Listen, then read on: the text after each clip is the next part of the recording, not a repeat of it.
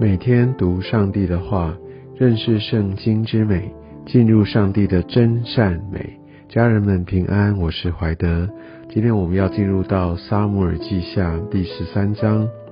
在大卫犯罪之后，我们可以看到有许多他的这些的罪啊，还有他这些罪性啊，也慢慢的显露出来。而这样的一些的罪。不只是影响到大卫本身，影响到他跟上帝的关系，也影响到他的后代子孙，特别在他的孩子们哦。我们可以看到，在第十三章这边就讲到，在大卫他的儿子女儿当中，这些错综复杂的关系，也衍生了许多的罪。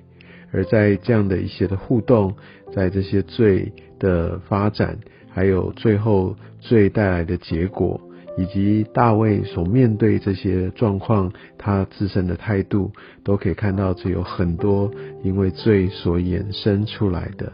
那在这里面，我们可以看到，呃，有很多很多，其实原本应该要可以防止，或者是呃不让它继续蔓延出来的这样的一个事态，但是却呃越来越发展，越演越烈哦。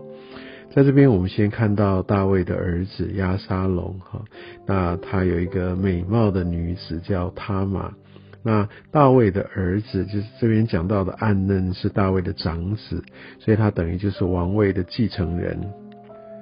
呃，这个暗嫩呢，他应该也是呃继承到他父亲大卫一个非常呃。风流倜傥，或者是很重情感的这样的一个特质，因为这边讲到第二节，暗认为他妹子他妈忧疾成病。还记得呃，像大卫他看到呃八十八哇，他就一时情欲发动，然后就跟他发生关系。我们可以看到这个安嫩呢，他看到这个美貌的他的妹妹，当然我们都知道这是同父异母的妹妹，然后他就为他呃就忧急成病，就是非常非常的思念，很想要拥有她。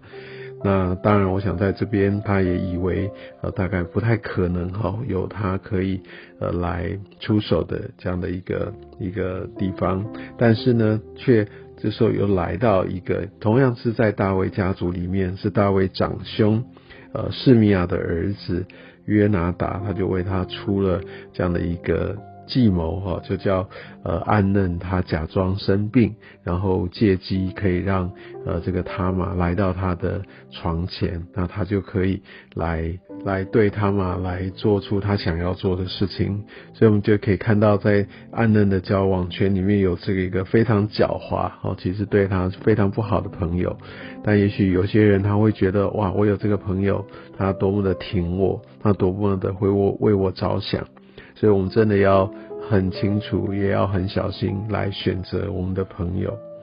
而我们就可以看到，呃，这样的一个呃一个发展哦，他就来来执行这样的一个轨迹，所以他就装病，然后也制造机会，最后就让他单独跟他玛在的时候，他就想要拉着他玛跟他说：“你来与我同寝。”意思就是说要来跟他发生关系。那我们看到他嘛，他应应该是也是蛮有呃一个才德，那他也很清楚，在这个成为王室成员或者身为神百姓的一个很重要的一些的规定，哦，他就来跟他哥哥小以大义，他说我哥哥不要玷入我。啊，告诉他先表明这身份，你是我的哥哥哦，你应该要爱护我的，但你却要这样对我。而且他说以色列人中不当这样行，哈，你不要做丑事。他来提醒甚至警告安嫩，你不要这样做。你若这样做，这是不应当行的，而且这是会让你出丑哦。啊，第十三节，你玷入了我，我何以掩盖我的羞耻呢？也告诉他说，那你就可以来跟王求嘛。哦，而且你这样做的话，你在以色列人中也成了愚妄人。你要这样子被人家来说吗？所以他很希望用这些的话来阻止安呢。希望他如果还有一些的良知，或者他是有理性，他应该要衡量这些的后果，不要做这些事。但十四节我们可以看到，但安嫩不肯听他的话，因为他的情欲发动了，所以他根本不愿意去放手，根本不愿意去等待，所以呢，他就玷入他与他同情。十五节这边讲到随后，意思就是说，就是发生关系以后，暗嫩极其的恨他，好像这个情欲过去之后，哇，好像这个冲动就没有了，所以他对他玛已经没有感觉了，他就只希望啊他玛离开他。这好像在我们现代人的说法，就是是典型的渣男的行为。他那个好像就对他就觉得不珍惜了，所以就叫他离开，甚至把他赶出去。而他嘛也跟他说：“你不可以这样子对我，这个是更更严重的罪。”但他根本不管。所以我们可以看到十八节，他玛穿着彩衣，彩衣是公主所穿的哦。那但是他在这个时候十九节，他把灰尘撒在头上，那最后呃那个。亚沙龙就叫他先不要作声，哈，他们觉得在不要先不要跟王的特别的这个呃太子哈的皇位继承人来作对，哦，不要把这件事放在心上，就先先安慰他，然后也照顾他。二十一节，大卫王听见这事，所以我们知道这些所有的事情其实都会在家族当中一定会知道的。大卫王听见这事就甚发怒。大卫王发怒，但是他却没有任何的作为。这有可能几个原因啦。第一个，他可能想到他自己其实也没有好到哪里去，所以他没有什么立场去管教。第二个呢，他也可能是呃觉得那安嫩是他的长子，所以他也就没有特别去去出手。所以无论如何。大卫王知道这件事情，而且他一定知道这是错的事情，但是他并没有发怒，所以也许这个是他管教孩子的一贯的方式，